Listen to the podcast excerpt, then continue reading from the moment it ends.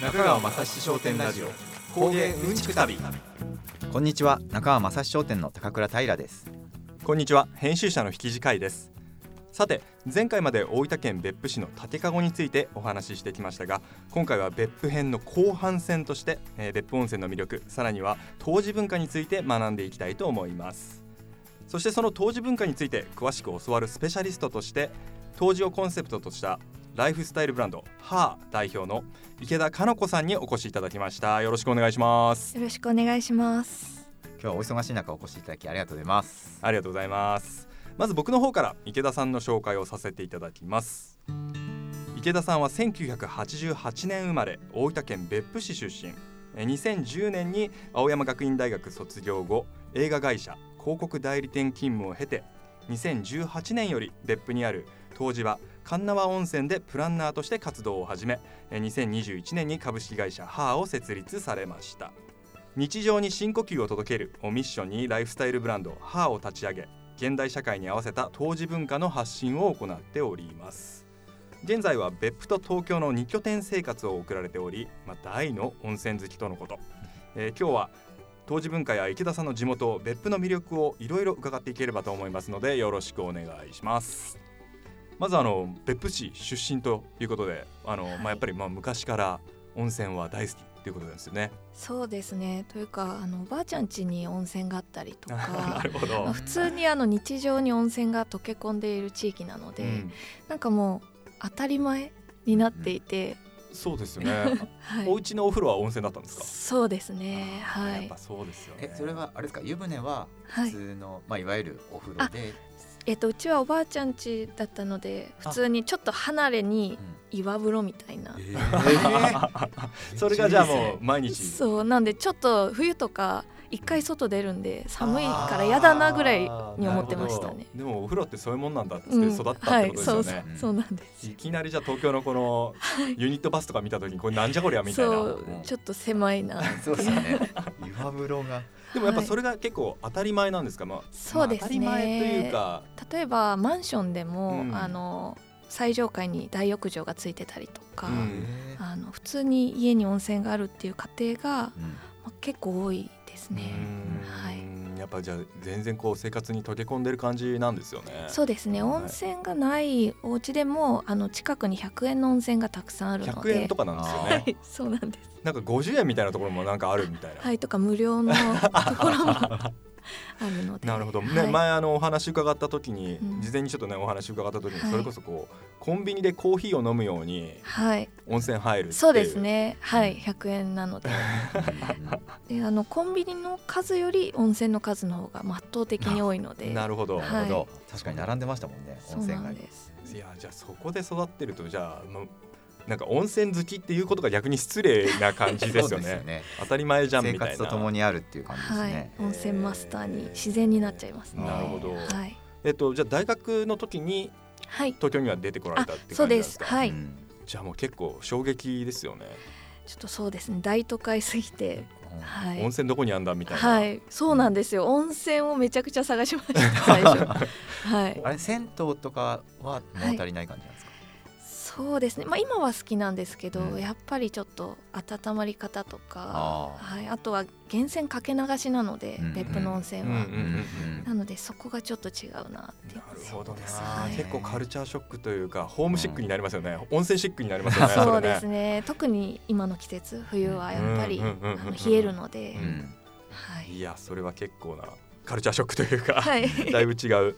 はい、でまあそこで大学生活を送られて、はい、そのまま就職されて、はい、えー、まあ一般企業に、まあ、結構こう勤めるということだと思うんですけど、はい、でまあ現在はその地元その別府でプランナーとして活動されていると思うんですけど、まあ、そもそもやっぱそこに至るきっかけみたいなものっていうのは何だったんですか？そうですね、まあ、一番は30歳になる時だったんですよね。でまああのちょっと年齢的にも区切りが良くて、うん、なんか新しいことを始めたいっていう時に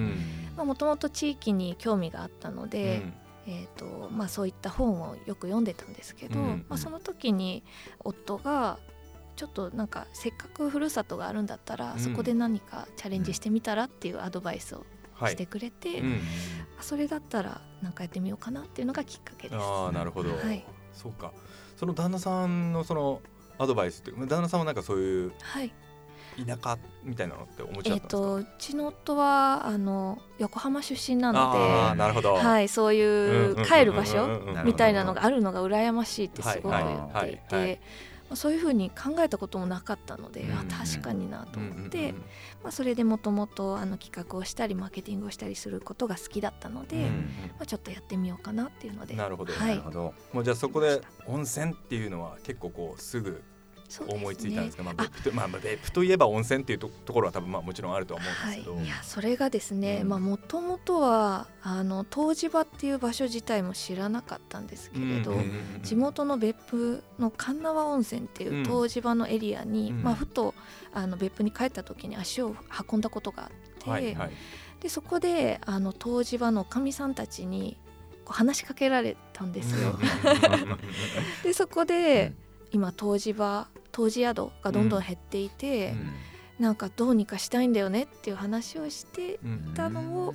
まあがきっかけですかね、それで何か自分も関われないかなと思って。なるほど、はい、じゃああのそもそもその湯治文化っていうのは改めてどういうものなんですかね、湯治っていう言葉自体はですねすごく昔にありまして、うん、あのーまあ、今で言うとあの日本全国湯治場って言われる場所があるんですが、うん、あの温泉宿に、まあ、長期滞在してゆっくりと、うん、あの心と体を休めるっていうような場所がざっくりそういう場所ですね。なるほど、はい、結構あの昔は農閑期、まあ、農業がほとんどだったじゃないですか、うんうんうん、仕事で。そうですね、まあ、国民の9割が農家でっていう時代でしたからね。はい、はい、まあ、農業ってすごく、まあ、体力が使いますし、うん、体がすごく疲れるので、まあの寒気に、まあ、湯治場に皆さん1か月とか、うんあの自分の家の布団持っていく人もいるぐらい、あの長期滞在をして、で体を休めてまた農業をっていくっていうような、うん、そういう場所として結構ありました。なるほど。はい、鳴子温泉に行った時にあれでしたね冬にその湯治場っていうか温泉に行くのが楽しみでしょうがないってそれのために1年頑張るみたいな話がありましたね。うん、ですね。温泉バケーションだっていうやつですよね。ねはい、やっぱり。なんで結構日本人って温泉地行くと観光しなきゃってなったりすると思うんですけど、うん、欧米の方って結構ゆっくり休むじゃないですか、うん、なんかそういうのに昔は近かったんだなとか。そうですね、うん、言われるとおっしゃる通り結構欧米のバケーションって本当何もしないというか、はい、そうですよね、まあ、バカンスっていわゆるビーチ行ってプールサイドで一日過ごすみたいな。はいはい。それに近いってことですよね。そうです。そのプールが温泉っていう感じ。贅沢。贅沢ですね。いや、はい、それ本当そうだな。毎日温泉とか使ってたらかなり癒されそうだなと思います、ね、なんか体も心も整っていく感じがしますね。はい、でもその湯治宿っていうものは、はい、まあ普通のそのいわゆる旅館となんかこう違うこ、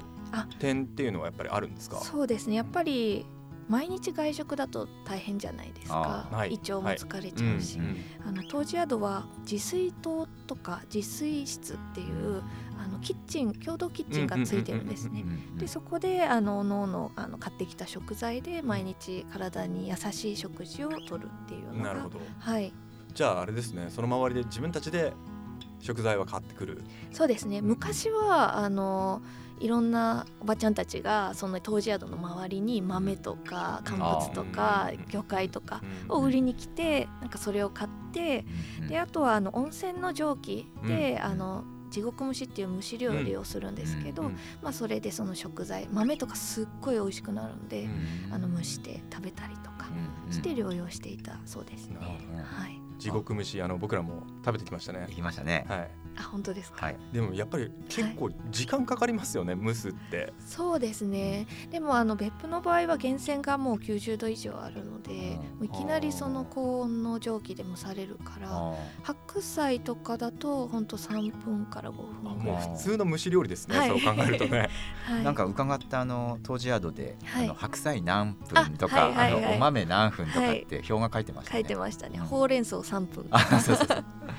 い。見てみんなそうやってやってんだなと思って、うん、そうですね、あとやっぱりその温泉ってあのまあ、エリアごとに泉質が違うので、まあ、神奈温泉だとこう塩化ナトリウム物泉っていって塩味があるので、まあ、自然にその食材にちょっと風味がついたりとか、はい、甘みが増したりして、あの美味しくなります。まあ、塩味になるってことですよね。そうですね、まあ、塩味に、はい、そんな強い塩味っていうわけではないけど、はい、でもやっぱ、ちょっと、うん、食材の味結構引き立てるぐらいの、はい、そうですそうです。いい感じの塩味がつくってことですね。はい、えーいやでもやっぱ結構そういう地獄蒸しっていうのは一般的な料理なんです。あのいわゆる、えっと、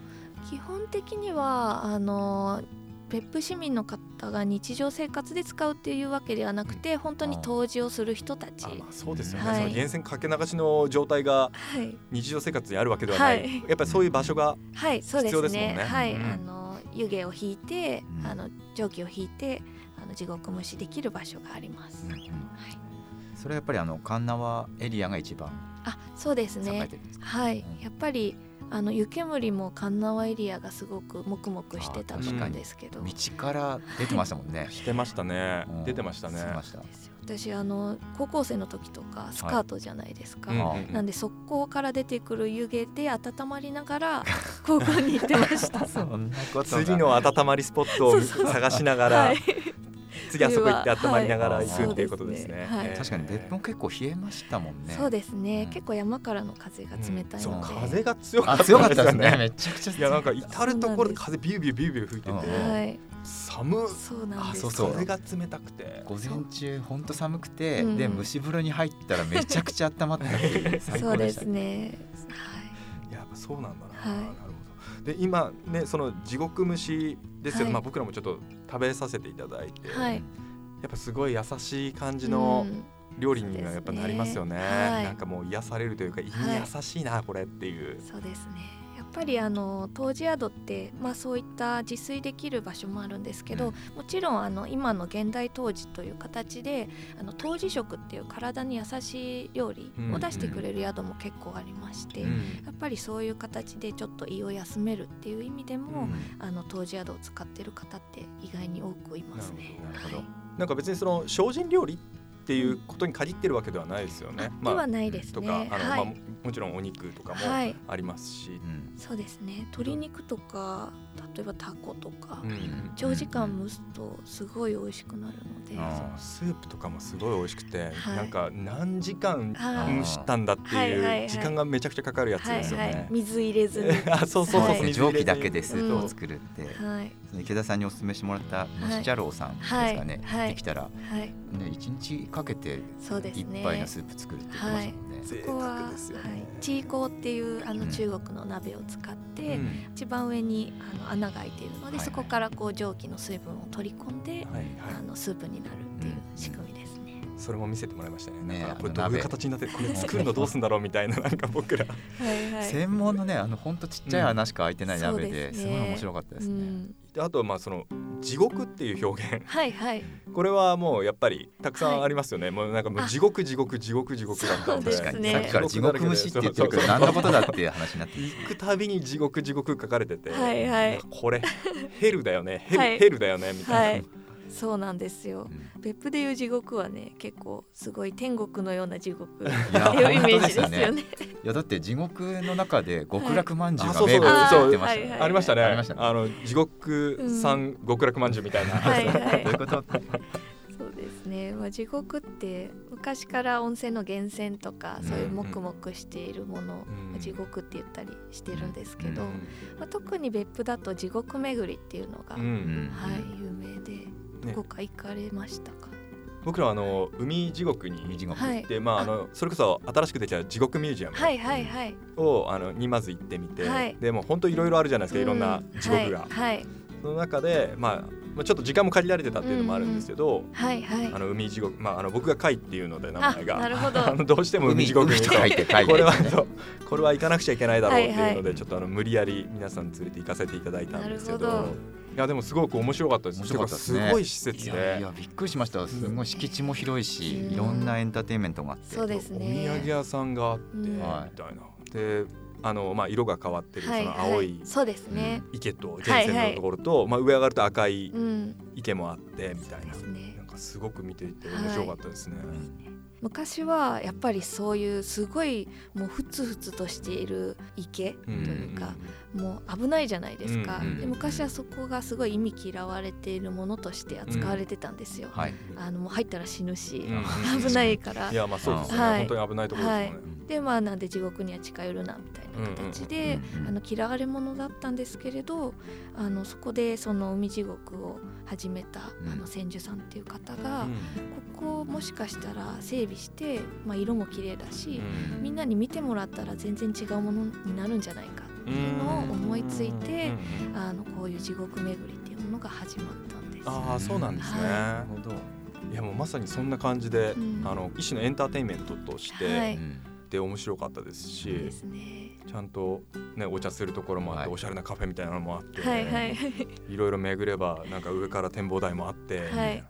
でなんか南国の植物とかも置かれててありましたね。そうですね、うん、やっぱりあの温かいお湯というか温泉なので、うんうん、まあ、そこであの南国しか育たない植物が、うん、あの地熱で育ったりとか、はい、ハスの花とかがね浮いてましたし、ね、そうですね。極楽感あります、ね、はい。バナナとか。そうそうそうそう。極楽感おっしゃる通り極楽感がすごいあって、はい。あでもねもともとはやっぱりその地獄っていう名前もそうなんですけど、うん、まあ、その意味嫌われるというか、ね、ちょっとまあ近づくなっていうところだったものを、はい、まあ、逆転の発想で、はい、まあ、エンターテインメント化して、いやもう面白いもう地獄 T シャツみたいなのとかあったり、はい、これめちゃくちゃ面白そうだなとか、そうですね毎日が地獄ですって書いてありましたありました。ありました、それはもう毎日極楽ですっていう意味だってことなんですよね。ね。はい、なるほどな面白いな。中川雅史商店ラジオ。中川雅史商店ラジオ。工芸うんちく旅。さていろんなお話を伺っていきましたが、まあ、次回も引き続き、えー、池田さんのお話伺っていければと思っております。よろしくお願いします。よろしくお願いしますではまた次回お会いしましょう。中川雅史商店ラジオ工芸うんちく旅。お相手は中川雅史商店の高倉平と編集者の引地海と母の池田加乃子でした。せーの。さようなら